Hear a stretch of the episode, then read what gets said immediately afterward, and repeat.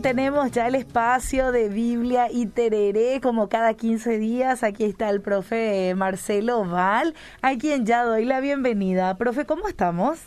Muy bien, muy bien. Gracias por la bienvenida. Un honor estar acá. Un gustazo. Yo espero que la gente ya haya preparado este el tereré. Yo por falta de tiempo tengo acá el agua nomás.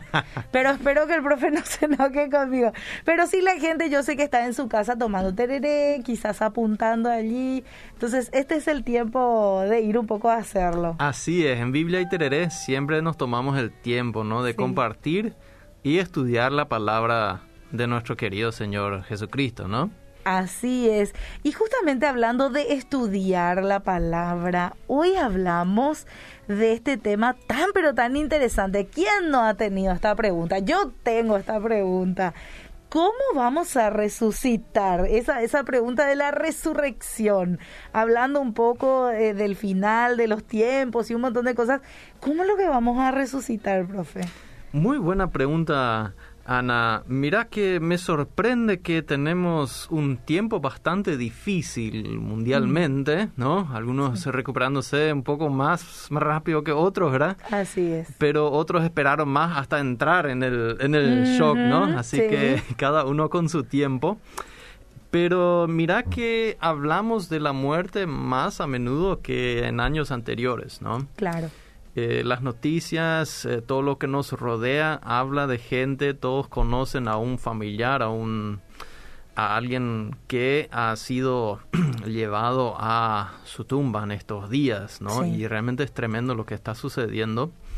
Y ojalá que esta, eh, este bloque pueda animarnos un poco, Ana. Es importante mm. este tema porque en esto creemos, esto es nuestra esperanza, la resurrección de los muertos. Sí. Y vos sabés que hay dos preguntas que quisiera responder un poco hoy. Uno es, ¿cuándo, Señor? ¿O cuándo, Señor? Y la otra pregunta es, ¿cómo, verdad? Sí. La, la pregunta que nos carcome un poco por dentro, que, que a veces nos cuesta eh, entender lo que Pablo quiere decir. Y, y, quisiera entrar en el, en el capítulo 15 de Primera Corintios. Estábamos haciendo nuestra serie en Primera Corintios. Sí. Y esta es un poco la, última que vamos a dar a Primera Corintios, que se trata de la resurrección, donde Pablo habla a la iglesia acerca mm. de cuándo y cómo vamos a resucitar, ¿no? Mm, muy bien. Y es interesante en este pasaje que, que, eh, encontramos en el versículo 35, dice Pablo, pero alguno dirá, ¿cómo resucitan los muertos? ¿verdad? Eh, ¿Y con qué clase de cuerpo vienen? ¿Verdad? Si sabemos cómo, cómo suelen venir los bebés, ¿verdad? Claro. Con qué clase de cuerpo, mayormente, ¿verdad? A veces tienen algunos defectos también esos cuerpitos, lastimosamente, pero normalmente vienen con un cuerpo que nosotros tenemos bien claro. Sí. Mira como Pablo le dice en el 36, necio. bueno, tranquilo Pablo, ¿verdad? Pero le dice, necio, tonto, estúpido, ¿verdad? Lo que tú siembras no llega a tener vida si, ah, antes no muere. ¿okay? Lo que uno siembra tiene que morir para volver a vivir. Claro. Entonces el granito que vos tirás tiene que morir para que viva la planta. Claro, hablando de las semillas. Así mismo. Y mira que el punto acá no es el cuerpo, sino la semilla. Mm. Y dice, sigue diciendo, y lo que siembras, no siembras el cuerpo que nacerá, sino el grano desnudo quizás de trigo o de alguna otra especie, así dice Pablo, ¿no? Mira que cuando vos querés plantar pepino, uno enterrás el pepino. Ajá, no, claro. Pones la semillita de, la planta de pepino y después en algún momento te llega el pepino. eh, mira, cualquier otra cosa, cuando vos querés plantar un naranjo, no enterrás una, una naranja. No, no, no. Eh, se entierra la semilla, ¿verdad? Se, es todo un tema hasta que tenés el arbolito, ¿verdad? Y normalmente después vos tras la, trasplantás el arbolito, ¿verdad? Eh, en el suelo. Para que puedas, eh, puedas tener más certidumbre de su, de su crecimiento. Y eso es un poco lo que Pablo trata de decir acá, ¿verdad? Vos sembrás la semilla, no, no el cuerpo. Sí. Porque mira, nosotros pensamos que cuando vos enterras el cuerpo, ¿verdad? de ahí sale claro. el nuevo cuerpo, ¿verdad? Sí, sí, sí. Y esa es la pregunta que Pablo trata de explicar acá. Mira, mira, no es lo mismo que se va a levantar ahí. Sí. No es nomás el, cuerpo lo que enterramos para para que algo pueda crecer ahí. Ajá. ¿ok? Entonces él sigue diciendo, pero Dios le da un cuerpo como él quiso y a cada Mm. semilla su propio cuerpo. Otra vez. No eh, todas las semillas son iguales, por ejemplo. Exactamente, y depende qué clase de semilla vos pones, Ajá. así va a salir la planta y el fruto, Claro. ¿verdad? Y si algunos ponen su semilla en el lado equivocado, ¿verdad? Ahí salen un poco los cuerpitos Eh, claro, a veces obviamente. no deseados, ¿verdad? Sí. Entonces, esas son, son situaciones ah, de las que Pablo está hablando acá, de, de semillas que reciben un, un cuerpo. Mm. Y mira que él dice, sigue diciendo, no toda carne es la misma carne. Hay diferentes carnes. Él está hablando de cuerpos con Ujú. carne. Mira, lo que vos podés tocar, para él no, no carne no es solo lo vacuno o el pollo, el cerdo o el Sí. pescado, sino es, es más bien lo, lo material en el sentido de lo, lo terrenal, Ajá. lo que acá tenemos, Sí. lo, que, lo que sale de la tierra. Ajá.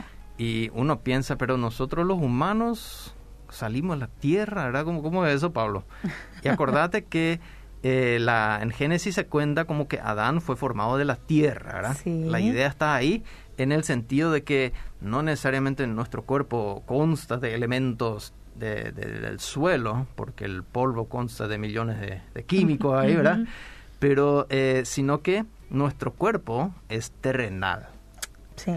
Y dice, no toda carne es la misma, sino que hay una de los hombres, otra de las bestias, otra de las aves y otra de los peces, ¿verdad? Ajá. Bueno, lo- los asaderos también conocen esto, ¿verdad? Eh, Yo me imagino que sí. Acá Elías se está mirando atentamente. Sí, sé sí, que él sí. conoce. Así es, hay diferentes carnes. Y asimismo él dice, hay cuerpos celestiales y cuerpos terrestres. ¿ok? Ajá. Hay una categoría celestial y hay una categoría terrenal de cuerpos. Mm. Y fíjate que hay una gloria celestial y una otra cosa es la gloria de la tierra. Sí. ¿ok? Entonces, si vos tenés acá uh, gloria, no es nada, no entras en la categoría de la gloria celestial. Claro. Eso es otra categoría. Hay, hay una diferencia grande. Y es muy interesante que él sigue diciendo, hay una gloria del sol y otra de gloria de la luna y otra gloria de las estrellas. Pues una estrella es distinta a la otra estrella en gloria. Bueno, quizás alguno ya se pregunta, pero, Pablo, ¿a dónde nos fuimos? Ahora estamos hablando de la resurrección. Vos me hablas de los animales y de, los, de la estrella, ¿verdad? Sí. Eh, acá estamos hablando de otra cosa, Pablo. ¿Qué es lo que vos decís? Y mira que él dice en el 42, así también eh, es la resurrección de los muertos. Mm. ¿Cómo? Como las aves, como las estrellas o, o como las bestias, ¿cómo, cómo es, verdad? Y él dice, se siembra un cuerpo corruptible y se resucita un cuerpo incorruptible. Mm. Y fíjate que él hace esta diferencia entre terrenal y celestial. Sí. De gloria a gloria, digamos, eh, de lo celestial a lo terrenal. Y fija- de lo corruptible que está acá en la tierra Sí. y lo incorruptible que está allá en el cielo. Verás que se siembra en deshonra. No tenés que morir. Mm. Eh, sos- somos vulnerables acá y todos nos dimos cuenta de eso, ¿verdad? En Sí. medio de esta pandemia que nuestra vida en cualquier momento puede terminar, o sea, tenemos Claro. que estar conscientes de eso, ¿verdad? De la amenaza que está rondando en las calles, en, en, lo- en los, los encuentros, ¿verdad? Entonces, esa es una, una deshonra, una debilidad, pero se resucita en gloria. Mm. Allá no hay esta deshonra, esta debilidad. Dice que se resucita en poder. Fíjate la, la, la distinción que hace Pablo, ¿verdad? Sí. Se siembra un cuerpo natural y se resucita un cuerpo espiritual. Y si hay un cuerpo natural, hay también un cuerpo espiritual. Wow. Esa es la lógica de Pablo, ¿verdad? Claro. Si hay uno así, deberá haber otro así, ¿verdad? Eh, y fíjate que él, él lo, lo compara un poco con, con esta, con, con el hombre terrenal, que es el Adán, el primer Adán, y el segundo Adán, o el último, ¿verdad? Sí. Que es el hombre del cielo, que es Jesús. Y mira que Jesús no fue hecho de la carne, No. eh, perdón, de la, de la tierra. Sí. Nace a través de María en, en, carne como nosotros, con su cuerpo, ¿no? Pero él no viene de la imagen de, de, los descendientes de Adán, sino que viene de la imagen de Dios. Sí. ¿Okay? Es lo que el Evangelio de Juan también nos trata de decir, que cuando le vimos, vimos la gloria de Dios. Mm. Hay algo diferente en este Jesús, no es nomás un hombre un ser humano normal. Pero de igual manera es. Eso es lo complicado con Jesús, ¿verdad? Cuando lo que es Dios y cuando lo que es hombre. O de los dos a la vez, o cuando lo que se turna, ¿verdad? ¿Cómo sucede esto? Y fíjate que este hombre terrenal es corruptible y todos sabemos que el hombre natural, eh, el hombre terrenal cayó en el pecado, ¿no? Con Adán y Eva, esa historia en Génesis, y el hombre celestial no cayó en pecado. Ese mm. Jesús no cayó en pecado. Esa es la diferencia. Y mira que él termina diciendo, cuando vos naces, ¿de quién tenés tu imagen? acordémonos que Adán fue hecho a imagen de Dios. Sí. A imagen de Dios. Pero su hijo, que nació después del pecado, ¿verdad? Nació a imagen de Adán. De Adán, que fue formado de la tierra. Y en ese sentido, eh, no, todos nosotros llevamos la imagen terrenal de, Adán. Pero cuando vamos a resucitar, vamos a llevar la imagen de Jesús, es decir, la imagen del celestial. Entonces, esta es una pequeña cuestión que, que, tenemos que tener en cuenta, que hay una, una desconexión entre nosotros hoy en día y lo que vamos a hacer, aunque hay una continuación también. Hay una, un desfasaje, pero en otros instantes sigue algo. Ya. Okay. Fíjate que tenemos varias historias que Jesús resucitado fue reconocido. Mm. Okay. Eh, tenemos esa parábola en el Evangelio de Lucas con el pobre Lázaro, que se encuentra en el eh, regazo de, de Abraham, ¿verdad? Y eh, el, el, el, señor rico, ¿verdad? Le reconoce a este pobre Lázaro. Sí. Hay algo que sigue, pero no es lo mismo. Mm. Hay, un, hay un desfasaje. Y fíjate que él empieza acá a hablar de las estrellas, de esa gloria celestial. Y, y uno se hace la pregunta, pero Pablo, ¿de dónde es lo que sacas estas ideas? ¿Cómo, ¿Cómo pensás que entonces vamos a ser, vamos a ser estrellas o qué? Fíjate que esa idea está muy arraigada, ¿verdad? Sí. Eh, vamos a ser como las estrellas, vamos a ser, eh, algunos dicen vamos a ser como los ángeles, ¿verdad? Tocando la arpa y cómo va a ser eso, ¿verdad? Esa idea que vamos a estar en las nubes tocando las arpas y todo, eso, bueno, no, no es tan lejos de, lo que encontramos acá, ¿verdad? Sí. Eh, pero hay que ver un poco qué es lo que tenemos acá realmente. Vamos a leer un poco Deuteronomio 4, del 15 al 19. Tenemos un hermoso pasaje. Si Ana, ¿me podrías leer por favor ese pasaje? Bueno, dice así, guardad pues mucho vuestras almas, pues ninguna figura visteis el día que Jehová habló con vosotros de en medio del fuego para que no os corrompáis y hagáis para vosotros escultura, imagen de figura alguna, efigie de varón o hembra, figura de animal o alguno que está en la tierra, figura de ave, alguna alada que vuele por el aire, figura de ningún animal que se arrastre sobre la tierra, figura de pez alguno que haya en el agua debajo de la tierra, no sea que alces tus ojos al cielo y viendo el sol y la luna y las estrellas y todo el ejército del cielo, seas impulsado y te inclines a ellos y les sirvas, porque Jehová tu Dios los ha concedido a todos los pueblos debajo de todos los cielos. Miramos qué interesante. ¿De qué es lo que está mm. hablando acá? Acá ya habla Moisés, ¿verdad? Le habla al pueblo de Israel. Fíjate que es el mismo orden de, animales que utiliza Pablo. Sí. Están las bestias, las aves, los peces, están también los astros, el sol, la luna y las estrellas. Pero lo interesante es que acá para Moisés eh, son elementos para ser adorados, ¿no? Mm. Especialmente las, eh, los, ¿cómo se dice? El ejército del cielo. Qué interesante mención, como Moisés habla de la luna, las estrellas y la el sol, ¿verdad?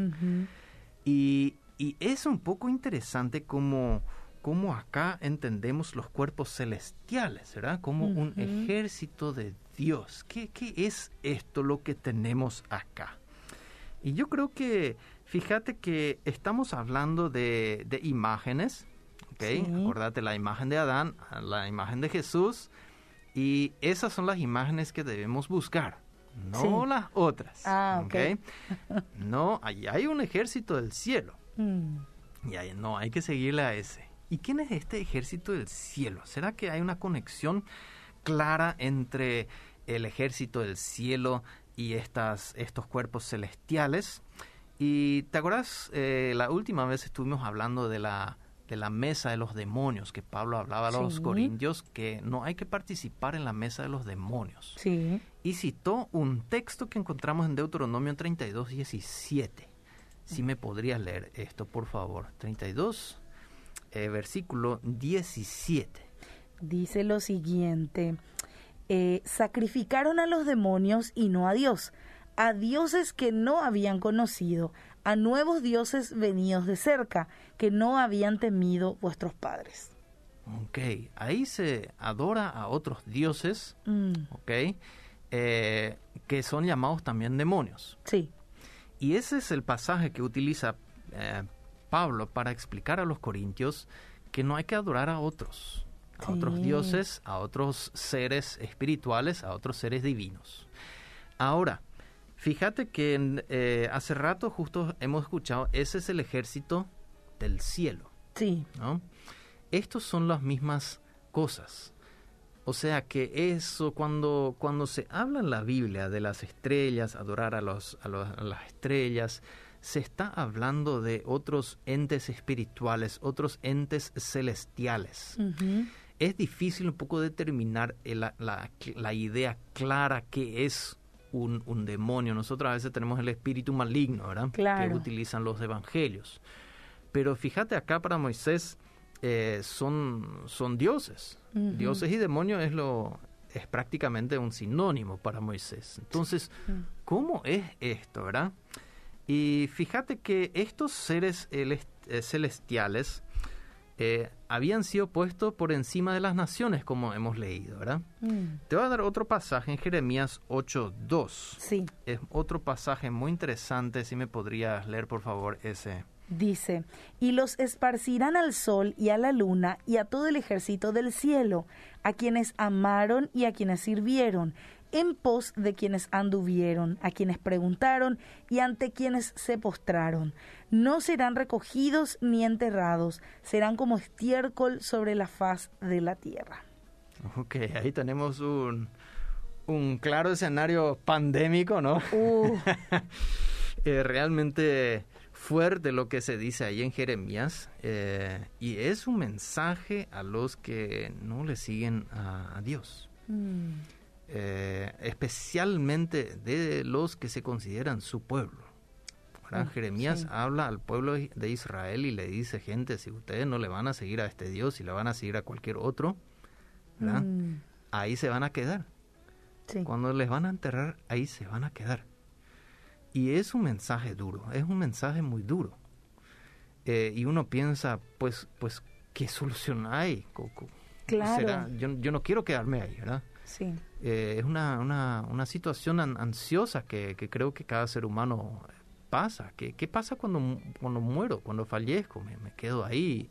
¿Dejo de existir? ¿Qué, ¿Qué pasa conmigo? ¿no?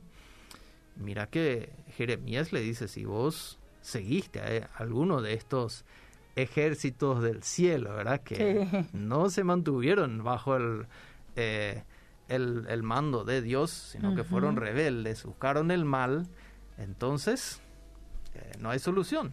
Ay, ay, ay, la idolatría, como Dios, este, Sí, es esa es la... tajante. Claro, vos tenés que adorar a este Dios, te dice. Mm, ¿Por qué?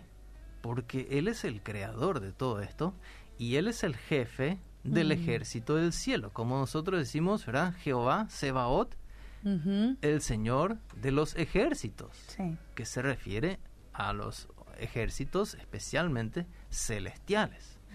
Pero estos, varios de estos ejércitos no cumplieron con el mando, ¿verdad? Mm, Y como también los humanos no cumplimos el mando de Dios, ¿verdad? Como dice, fuimos parecidos a ellos. Ya. Y ahora Pablo justo en la carta de Segunda Corintios, él habla del Dios de este mundo, ¿verdad? De este siglo. Mm. Hay un Dios de este siglo. O sea, él habla de entes espirituales que están dominando a las personas que no viven con Dios. Mm. Y esa es un poco la, la idea y la, la, la ansiedad que Pablo lleva, ¿no? Que, que vamos a, a tomar cuando resucitamos Sí. un lugar eh, que es de, de esta de esta naturaleza, de estos cuerpos celestiales, Mm. ¿no? Y, y realmente es algo algo raro que uno pueda pensar en eso, ¿verdad? Yo, yo pensaba que íbamos a ser como ángeles, ¿verdad? Ah, solo cantando, tocan. tocando el arpa, ¿verdad? Eh, la trompeta quizás algunos, ¿verdad? Que no tienen tanto talento en las manos, ¿verdad? Eh, ¿Qué vamos a hacer ahí, verdad? Vamos a cantar. los músicos se quedan sin trabajo ahí. ¿no? Eh, ¿qué, qué, qué va, ¿Qué va a suceder, verdad? Y bueno, yo creo que Pablo trata de explicar acá, mira, Mm. van a haber algunos que no van a llegar eh, a quedarse como ejército celestial. sí. Acá va a haber un juicio. Mm. Y cuando este ju- juicio ocurra, van a haber lugares que quiero llenar con otra gente. Mm. Y esto vamos a hacer nosotros que seguimos a, a Jesús fielmente. ¿Y cómo lo que llegamos a esto? ¿Cómo lo que Pablo llega a esta idea que parece realmente muy rara? Y mira que en Daniel 12, Daniel 12 nos induce a esta idea de qué va a pasar cuando morimos. Una descripción un poco. 12 del 1 a 3. Ana, ¿tenés ahí? Sí, lo tengo aquí. Dice lo siguiente. En aquel tiempo se levantará Miguel, el gran príncipe que está de parte de los hijos de tu pueblo, y será tiempo de angustia, cual nunca fue desde que hubo gente hasta entonces. Pero en aquel tiempo será libertado tu pueblo, todos los que se hallen escritos en el libro. Y muchos de los que duermen en el polvo de la tierra serán despertados, unos para vida eterna y otros para vergüenza y confusión perpetua. Los entendidos resplandecerán como el, como el resplandor del firmamento, y los que enseñan la justicia a la multitud como las estrellas a perpetua eternidad. Mira, qué interesante, ¿no? Mm. Otra vez. Van a resucitar algunos para la vergüenza y otros para brillar como las estrellas. Y, y yo creo que Pablo ha entendido esto eh, detrás de estos mensajes, de qué es lo que va a suceder. Y fíjate que interesantemente eh, un, un rollo de Qumran que encontramos ahí se llama el rol de Melquisedec. Ajá, sí. Y es interesante que él dice, eh, en el tiempo del año de, de gracia para Melquisedec, ¿no? el año de gracia que a veces hablamos, ¿verdad? Para exaltar en el proceso de, a los santos de Dios. ¿ok? Este va a ser el proceso eh, por el dominio del juicio, como está escrito sobre él en los cánticos de David. Fíjate que este rollo entendió que David escribía sobre Melquisedec Mm. en el Salmo 82 y dice, Elohim se levanta en la asamblea de Dios en medio de los dioses juzga. Mm. Sobre ella retorna a las alturas, eh, Dios juzgará a los pueblos. Y pregunta este, este salmista David, ¿verdad? ¿Hasta cuándo juzgaréis eh, injustamente y guardaréis consideración a los malvados? Es la pregunta a estos dioses malvados. Ah, ok. Y Dios va a juzgar. Pero ¿de qué se trata esto? Mira que dice este rollo. Su interpretación concierne a Belial y a los espíritus de su lote que fueron rebeldes apartándose de los mandamientos de Dios. Mm. Ok, interesante. Sí. Y dice, pero Melquisedec ejecutará la venganza de los juicios de Dios en ese día, y ellos serán liberados de las manos de Belial y de las manos de todos los espíritus de su lote. ¿no? Mm. Fíjate que este rollo entiende este rol de esta figura como Melquisedec que va a liberar a las personas. Sí. Nosotros creemos algo diferente. Mm. Nosotros creemos que eso será Jesús. Sí. No Melquisedec. Mm. Y acordate que eh, la, la carta de Hebreos justamente trata de exaltar a Jesús sobre Melquisedec, que Jesús es más grande que Melquisedec. Mm. ¿Por qué? Porque Jesús será Él, el único, el Hijo de Dios que va a poder ganar estas batallas. ¿Ok? Entonces, fíjate que, que tenemos estas ideas, no son sacados fuera de la Biblia, sino aparecen en la Biblia misma. Eh, los textos de Qumran, por ejemplo, tienen una Sí. interpretación, nosotros tenemos una diferente, pero fíjate que al final y al cabo, cuando hablamos de cuerpos celestiales, de estrellas, de luna, de sol, hablamos de entidades celestiales. De alguna manera son, eh, qué sé yo, dioses, demonios, son eh, en el sentido no tan negativo, sino demonio, la palabra griega es bastante neutral. Eh, los evangelios y el Nuevo Testamento en especial utiliza esto para los, digamos, los soldados de Dios rebeldes, ¿verdad? Los pone Ajá, sí. estos seres espirituales rebeldes y utiliza esa palabra para, para ellos, ¿verdad? Sí. Y en este sentido, este es el, el, el grupo que, eras- que será juzgado junto con los que no obedecen acá en la tierra Mm. y nosotros seremos alzados. El, el- el nacimiento y la, la- la semilla que tenemos hoy en nuestro cuerpo es la semilla de, de Dios. Mm. ¿ok? El espíritu que está dentro de nosotros es lo que man- está dentro de nosotros y cuando seremos enterrados, nuestro cuerpo Sí. va. Pero crece la semilla Mm. que tenemos dentro. Y mira que ahí esta semilla viene del cielo y es la semilla que nos dará un cuerpo a la imagen del cielo. Incorruptible. Exactamente, en gloria, Mm. con poder. Y este es, esta es la idea que Pablo tiene al, al hablar esto, ¿verdad? Y, y dice que justamente en este sentido, en el versículo 50, de vuelta a 1 Corintios, que hermanos, que la carne y la sangre no pueden heredar el reino de Dios, Mm. ni lo que corrompe hereda lo incorruptible. Dice, les voy a decir un misterio. Mm, quizás no todos morimos, pero todos seremos transformados. Mm. ¿ok? Él, él habla de esta transformación. Y ahora vamos a responder cortitamente la, ulti- la otra pregunta de Sí. ¿cuándo, Señor? ¿Cuándo, ¿Cuándo entonces, no? sucede esto? Fíjate que eh, él dice en el 53, porque es necesario que esto corruptible se vista de incorrupción, ¿ok? Ajá. Necesitamos una, una transformación que solo Dios puede hacer. Nosotros solo podemos dar, eh, digamos, o plantar semillas que nosotros tenemos. Sí. un pepino, eh, bien terrenal, Sí. un tomate bien terrenal. Pero Dios puede plantar algo celestial Mm. y Él lo ha plantado en nuestros corazones.